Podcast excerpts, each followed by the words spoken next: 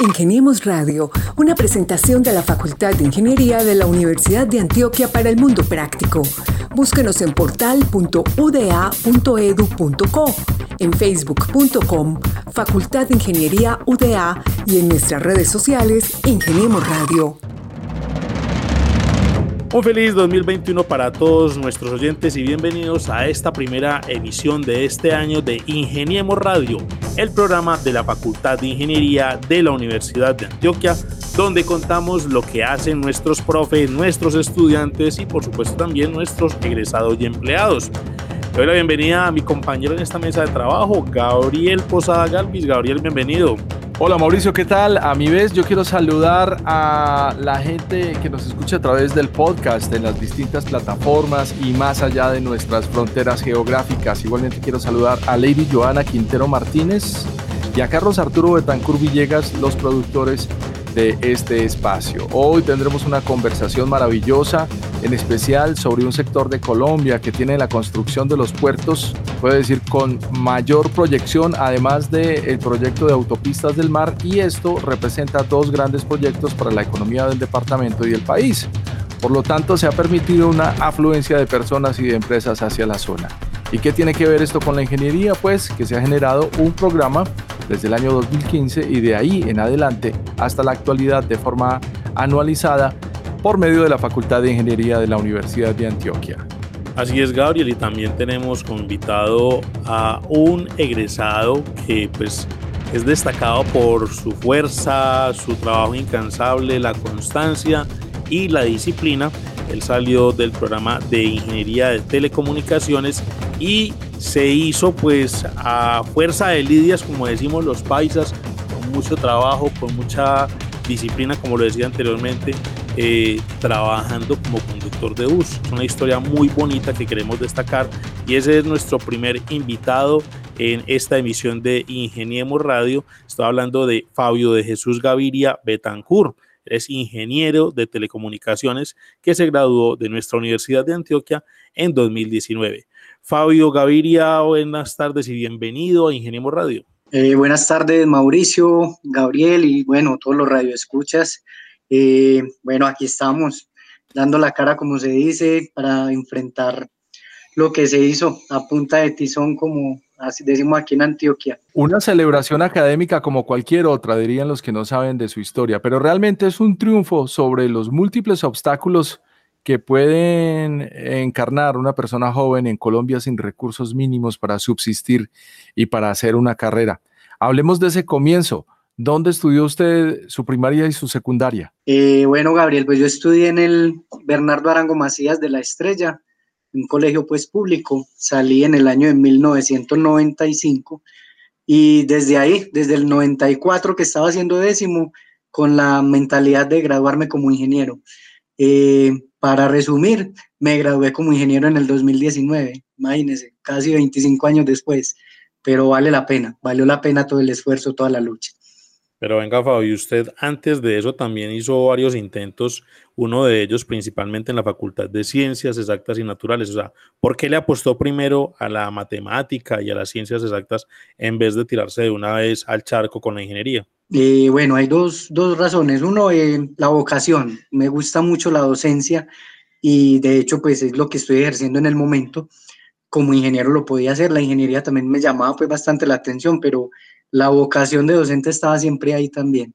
Entonces fue como eso. Y bueno, como le pasa a mucho estudiante, mucho tropiezo, muchas ganas de iniciar, muchos obstáculos que había que ir resolviendo en su momento y ahí terminamos eh, aprovechando esta opción de la virtualidad. En este primer episodio del año 2021 también quiero aprovechar la oportunidad para saludar a nuestro decano, quien pronto estará abordando nuestros contenidos. Jesús Francisco Vargas Bonilla, que pronto estará compartiendo la conversación con nosotros en la mesa. Y a Elizabeth Arias, nuestra inquieta integrante del equipo de comunicaciones y asistente. Así que ahí nos vamos conformando en equipo. Bueno, Fabio, cuéntenos un poco de lo que usted aprendió, no solamente en términos de ingeniería, sino de resiliencia, haciendo esta carrera tan difícil en las condiciones que le tocó. Eh, bueno, no, se aprende demasiado. Yo creo que es una de las ventajas que se tiene cuando se hace una carrera virtual. El estudiar de manera virtual implica mayor disciplina, mayor concentración, mayor esfuerzo por alcanzar las metas pues que, se tienen, porque está uno un poquito más solo. Entonces, eso hace que, que tenga uno que enfocarse más y bueno, es una virtud, yo creo que algo grande y una de las ventajas, como digo, que tiene el estudio virtual. Mm, por eso como el ánimo a que ahora la gente dice, no, es que nos toca virtual y es muy maluco, no, estudiar virtual también es una nota, también se puede aprender bastante y tiene igual de futuro. ¿A usted qué le tocó hacer? Porque es que el que llega a la universidad, muchos nos toca trabajar y estudiar y ser padres de familia. Por ende, entonces nos toca responder por una obligación. Lo digo porque también a mí me tocó, pues, en mi época, hace ya algunos años, hace 24 años, pero a usted, ¿cómo le tocó salir adelante con su familia y, lógicamente, con el estudio? Cuéntele a los oyentes esa historia suya. Este inicio de la ingeniería en telecomunicaciones comenzó trabajando como conductor de bus en la empresa Cotrazana, en el pueblo de San Antonio de Prado. Eh, por ahí salen muchos memes a veces, hombre, que uno anda borrado, que es que es un busero, porque es un estrés tremendo, o sea, vos tenés que correr, hay que cumplir con tiempos y mover cierta cantidad de pasajeros, entonces es, es, algo bastante estresante. Fuera de eso, pues la familia y enseguida el estrés de una ingeniería que sabemos que no es nada fácil vos meterte con cálculos, con físicas, pues tiene, tiene su, su estrés, pero cuando uno tiene la meta clara para dónde voy, hágale que por ahí es, vamos derechos, hace el esfuerzo. Trabajé siete años como conductor de bus, eso me ayudó a hacer la carrera, la empresa me ayudó mucho, eh, digamos, con los horarios y también me daban pues un aporte económico para, para sostenimiento. Eh, tocaba duro porque había que trasnochar, yo trabajaba en la noche, en la mañana estudiaba o dormía un ratico y por las tardes volvía y sacaba otro rato para estudio, entonces era un poquito complicado, aparte pues del estrés del trabajo como tal, porque como te digo, no es fácil, no, uno dice, no, manejar un bus eso lo hace cualquiera, no, no, hay que manejar tiempos, hay que manejar gente, hay que manejar dinero y bueno, no es nada fácil cuando tenés 70, 50, 60, 70 pasajeros en un bus y son tu responsabilidad. Entonces hay que ser gente en moto, y gente en moto adelantándose por la derecha. Eso debe ser duro, ¿no? Uf, bastante, gente en moto, taxistas. Madrazo se lleva uno. Yo creo que le ganamos a los árbitros de fútbol a madrazos que se gana uno cuando conduce un bus. Fabio, para hablar con nombres propios, la compañía se llama Cotransana, es la compañía de, transporte de buses de San Antonio de Prado, ¿no? Un poco de las personas que le ayudaron allá, porque entiendo que hubo un momento en que le dijeron, bueno, ¿qué se necesita? Díganos qué necesita para poder estudiar. Exacto, bueno, el jefe directo mío, eh, Javier Peñuela, él administra pues varios buses acá, varias rutas, era pues el jefe. Eh, yo comencé trabajando como manejando el bus pues normal, me presenté a la universidad, pasé en la modalidad virtual y ya le dije pues a él, después de que había pasado, ¿no? Eh, jefe, mira, yo pasé a la universidad, quiero como esta oportunidad, ¿qué, qué opciones tengo? Y me dijo, no, de parte de nosotros te puedo apoyar. Eh, usted sabe que hay que cumplir con unos viajes, con unos viajes que hay que hacer pues diario. A nosotros como conductores el sueldo depende de eso, de los viajes que hagamos dijo, cumpla con la cuota, eh, ¿cómo te puedo colaborar? ¿Vos qué has pensado? ¿Qué me dijo. Entonces, pues le dije, no, si usted me deja cambiar turnos con mis compañeros, yo quedo bien. Tengo varios compañeros que me están apoyando, que están ahí como metiendo el hombro, como se dice. El compañero Wilfer, Juan Carlos, hubo mucha gente que me decía, no, hágale, si necesita cambiar turno, yo le cambio a la hora que sea. Eh, y así comenzamos. Comencé cambiando varios turnos para poder asistir a clases ya después el mismo jefe me dijo, hombre, hay una ruta por la noche, Cotrasana y Bello, creo que son los únicos que tienen servicio las 24 horas, o en su momento pues lo tenían. Entonces me dijo, hombre, si te sirve mejor trabajar de noche, dígame. Y claro, pues ese fue como el, el mejor, la mejor ayuda que pude tener, porque ya en la noche ya me dedicaba al trabajo derecho y ya podía manejar más fácil en el día los horarios pues con las materias y esto de alguna forma también usted se constituye pues en un ejemplo de superación pues tanto para sus compañeros allá en la empresa como Trasana eh, para salir adelante como profesional, pero principalmente para su familia, es decir, para su esposa, para su hijo. Eh, hoy en día, ¿cómo es esa visión de familia y pues para ellos qué significa que usted ya sea un ingeniero de la Universidad de Antioquia y que pues de alguna forma le pone la vara muy alta a su hijo y a los que vienen detrás, pues no los hijos, sino la familia en, general, para que pues superen y, salgan adelante como usted. Claro, sí, no, un orgullo, un orgullo para ellos pues ver el esfuerzo. A mi hijo le tocó todo el proceso, cómo fue que se inició, cómo eran las clases. Ese podríamos decir que es otro ingeniero porque vio la mayoría de las clases conmigo, aprendió también bastante, mi esposa, le tocaba estar ahí a veces porque mm, al principio no tenía una diadema, entonces me tocaba era poner ahí todo el sonido duro para toda la casa, les tocó estudiar de cuenta mía. Eh, para los compañeros de trabajo también, salí muy orgulloso porque eh, después de que terminé el último año ya habían por ahí 10 personas que también estaban estudiando, o había otros 10 conductores que, que se animaron, que vieron que sí se podía. Entonces, no, pues, orgulloso por eso. Mi hijo quiere ser ingeniero también. Salió de 11 el año pasado y bueno, ahí estamos con esa meta. Fabio, hablemos de esos episodios que le definen a uno el camino cuando uno está soñando, porque es muy importante soñar, sobre todo cuando usted está preparándose en una carrera. Pero siempre aparecen elementos de distracción y otros que son de desmotivación para que uno no continúe. Cuéntenos la reacción de sus compañeros o de pronto si en alguna ocasión se dio los comentarios burleteros de un conductor de bus que está soñando con ser ingeniero. Pues en el gremio sí se maneja mucha chacota, mucha charla, pero en mi caso pues no, no tuve como, como así que le criticaran a uno, al contrario, siempre eran como, como que lo animaban a uno más, ¿no? Hágale que se puede, para que no siga manejando bus toda la vida, hágale para adelante y son esfuerzos. Yo creo que eso va a pasar en cualquier carrera, cualquier estudiante tiene un momento en el que, ah, esto como que lo veo muy inalcanzable y empieza a ver los obstáculos y se deja uno ganar de ellos. Yo creo que es de no perder el enfoque. La meta mía es, voy a ser ingeniero, voy por este título, voy por este lado y vamos para allá. Eh, de pronto, el estar tan enfocado tal vez no permitió que viera algunas burlas que se podían dar, ¿cierto? Yo recuerdo por ahí alguna vez eh, que venía manejando el bus y una muchacha adelante embalada haciendo un ejercicio de cálculo. Yo la miraba que tiraba cabeza y nada, yo manejando en mi salsa y de pronto la miré y le dije, ve, lo que tienes que hacer es sacar este factor como una acá, luego tiras acá y resolves ese trinomio y sale, ya puedes integrar. Y esa vieja me miró con una cara, pues, como que, uy, este man qué hombre, si vos manejas burros, vas a de cálculo, ¿cierto? Pero como que esa mirada es de las que se queda ahí, como que, uy, que, que tiene raro, ¿cierto? Pero fue bacano, fue bacano, después pude verle y... Yo le calculé mal al cambio del bus. ah, no, eso, eso no se pierde, eso se vuelve como instintivo. ¿Alguna vez eh, en esas condiciones de cansancio, pues el hecho de dormir poco, además de día, y trabajar de noche, de pronto no permiten una concentración óptima en el trabajo, pero alguna vez te equivocaste, tuviste alguna, alguna anécdota de pronto no deseada mientras manejabas. o algo así. Sí, o dio más de lo que era. Eh, hombre, no, pues afortunadamente siempre he tenido algo de habilidad con los números y bueno, nunca, en siete años que manejé bus, nunca llegué descuadrado pues a una caja, siempre al contrario, me faltaba, más fácil me cuadro, pero no, no, no me descuadraba.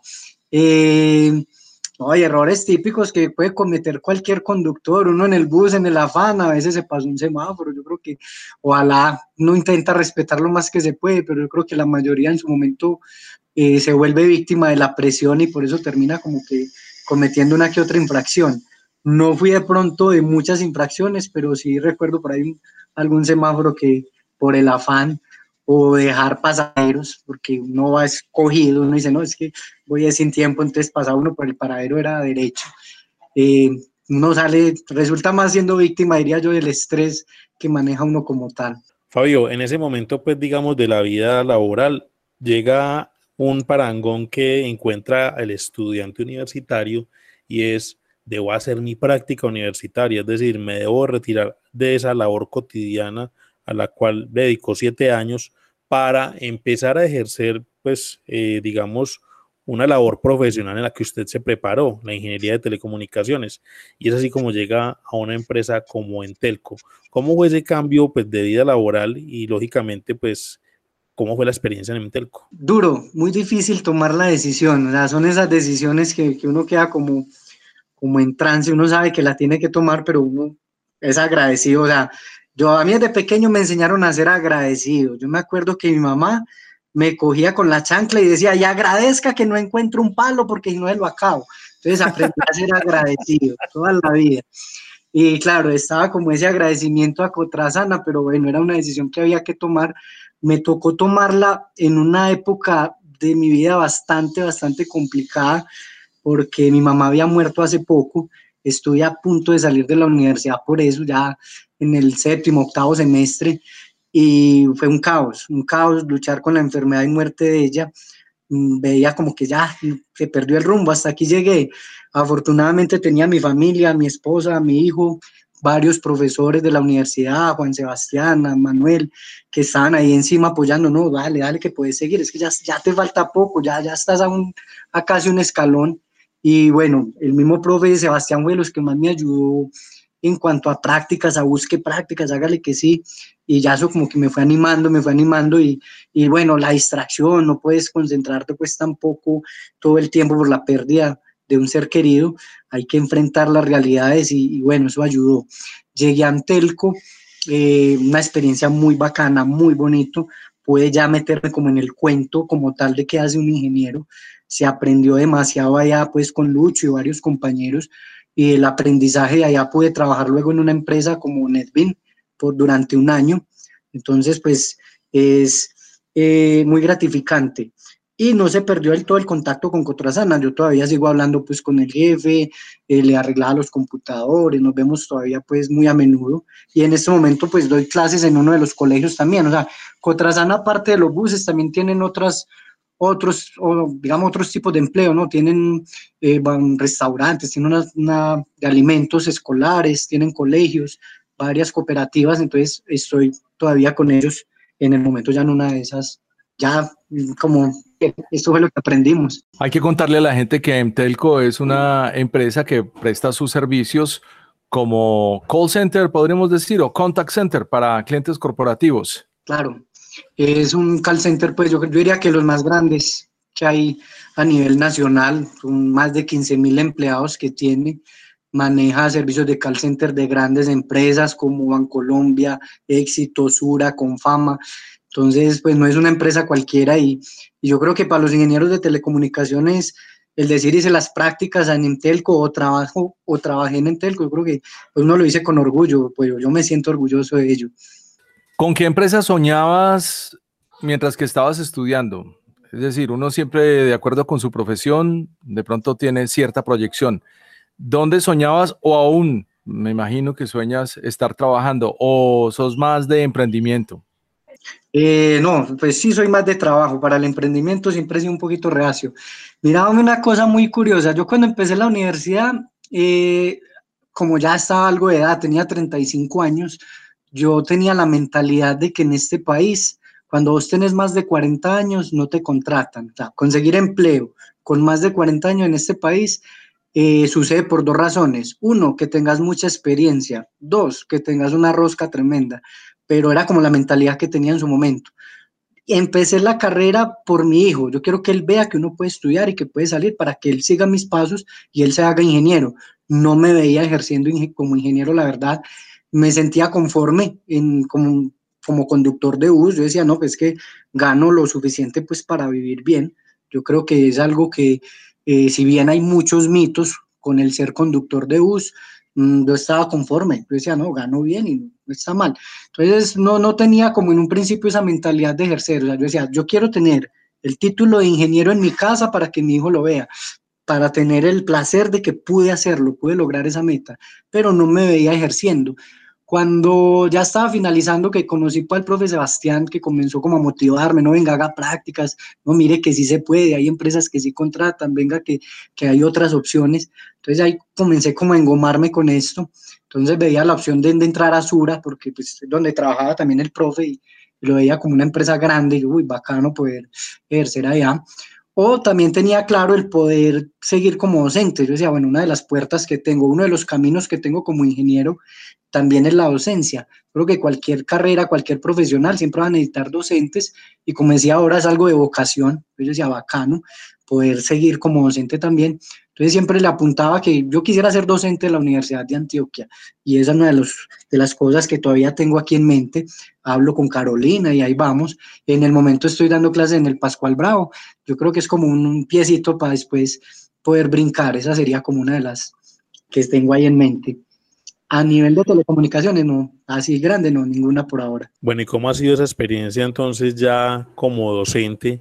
En el Instituto Pascual Bravo, Instituto Universitario ya Pascual Bravo, y qué materias ofrece, cómo es la relación ya pues con, sus estudiantes, porque ya es otro rol que usted está desarrollando y en el cual también, digamos, serviría como un gran ejemplo a seguir por parte de, esos discípulos que están con usted. Bueno, eh, yo llego al Pascual Bravo por medio del mismo profe Sebastián, pues que siempre ha estado ahí como siendo ese apoyo. Eh, para ser docente de desarrollo de software. Yo pude, después de que terminé la universidad, participé en varios programas del gobierno con Mintic, unas capacitaciones que ellos dieron en inteligencia artificial y en desarrollo de software. En este momento, el gobierno tiene el plan de capacitar a 100.000 personas en TI, lo que es pues tecnología de la información, en lo que ellos llaman Mintic 2022. En ese proyecto también hago parte. Eh, la alcaldía de Medellín también tiene por ahí otro, otros proyectos a nivel de desarrollo de software y de TI, de los cuales también me hice partícipe y eso me permitió poder llegar acá al Pascual como docente de desarrollo de software. Trabajo la parte de media técnica. Eh, fue muy agradable porque, bueno, me dicen, venga, tenés que empezar en, en medio de pandemia, los estudiantes están virtuales, es un caos para ellos porque vienen de, de presencialidad a trabajar virtualidad, entonces están en un shock. Creo que fue muy positivo poder llegar a estos muchachos y mostrarles, no, es que venga, que es que yo soy graduado como ingeniero virtual, o sea, yo toda mi carrera la hice virtual, tengo la experiencia yo creo que necesaria para poder compartir con ustedes las diferentes experiencias que, que se vivieron y miremos que, que, hay otro ángulo, que esto puede ser positivo, entonces eh, logré enganchar bastante bien con los estudiantes y comenzar pues a impartir ya las clases de desarrollo como tal y mostrarles que, la virtualidad no es tan malo como muchos creen. Es que no es absolutamente malo. Yo creo que la pandemia lo que nos sirvió fue para acelerar los procesos de transformación digital en las compañías, en las comunicaciones y en los procesos y demostrar que sí estamos en una nueva era digital además. Y por la reputación del Pascual Bravo, pues sus estudiantes tienen buena fama en la ciudad de Medellín de emprendedores, de desarrollo de aplicativos, eh, de desarrollo tecnológico, muchas cosas interesantes pasan ahí en esa institución donde usted se encuentra. ¿Cuántas rutas de bus pasan por la Universidad de Antioquia, Fabio? Por la Universidad de Antioquia, yo diría que pasan por ahí unas 15, 20 rutas, porque por ahí pasa lo que es Copacabana, Barbosa, Girardota, Bello, mucha ruta que pasa por ahí. Y usted me imagino que conserva, conserva a sus amigos dentro del gremio, supongo yo. Ah, sí, claro, claro, no, no, todavía, como les digo, todavía voy mucho a la empresa, arreglo los computadores, hablo con compañeros, todavía, pues yo no utilizo mucho el bus, pero todavía me ven compañeros por ahí, abren la puerta de atrás, y suban, y uno sabiendo pues que no se debe, porque pues eso no, no es legal, y, sin embargo más de un compañero, no, hágale, hágale, que usted fue... Ahí se ahorra el pasaje. Claro. Claro, todavía se ahorra uno los pasajes, oiga. Pero la máxima muestra de, afecto de un conductor de bus, abrir la puerta de atrás para que se suba el amigo. O mil por la de atrás también. Fabio, qué buena conversación y, qué buena conclusión a la que llega usted. Mire cómo ha servido de, de modelo, de papel modelo para su propia familia y para otras personas que están soñando con desarrollar una carrera. Si volviera a hacerlo, si volviera a empezar, ¿usted le, apuntaría de nuevo a la modalidad virtual o preferiría hacer una carrera presencial? Eh, no, yo seguiría con la virtualidad. Me parece que este es el futuro. Yo creo que ya lo decías ahora, estamos apuntando allá, nos toca mirar hacia dónde va todo este desarrollo, toda esta nueva era tecnológica, dónde nos está llevando yo creo que eso es lo más indicado que hay por la responsabilidad que se adquiere, por ese deseo, porque necesitas realmente ganas de estudiar. Entonces, no, yo no dejaría la virtualidad, la verdad. O sea, que tiene las puertas abiertas para un posgrado virtual, ¿por qué no? Claro, claro, no, ahí estamos, por ahí estamos mirando opciones de pronto para hacer un magister o algo, porque la idea es no quedarnos quietos, hay que seguir. Ya el mundo me mostró que estaba equivocado, que en Colombia sí contratan a mayores de 40 años y que hay muchísimas opciones.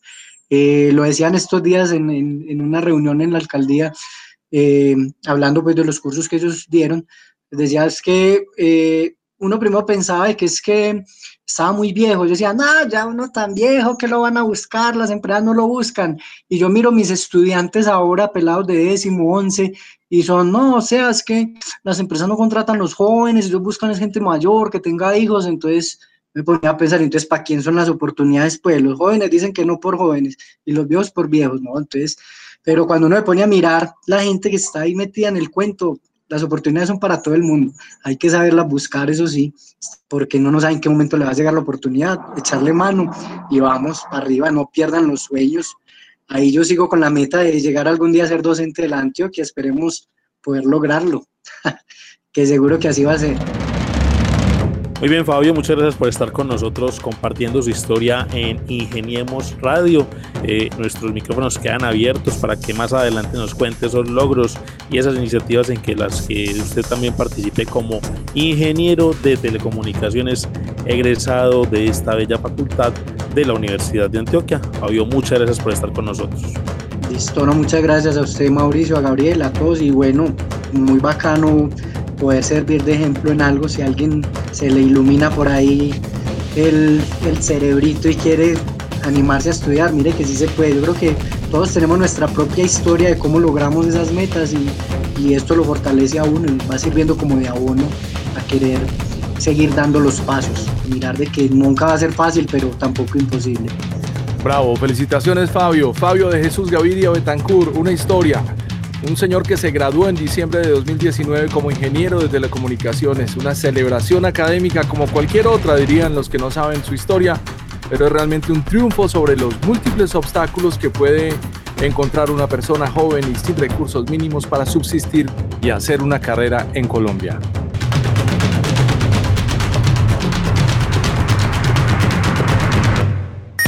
Ingeniemos Radio, una presentación de la Facultad de Ingeniería de la Universidad de Antioquia para el Mundo Práctico. Búsquenos en portal.uda.edu.co, en facebook.com, Facultad de Ingeniería UDA y en nuestras redes sociales Ingeniemos Radio.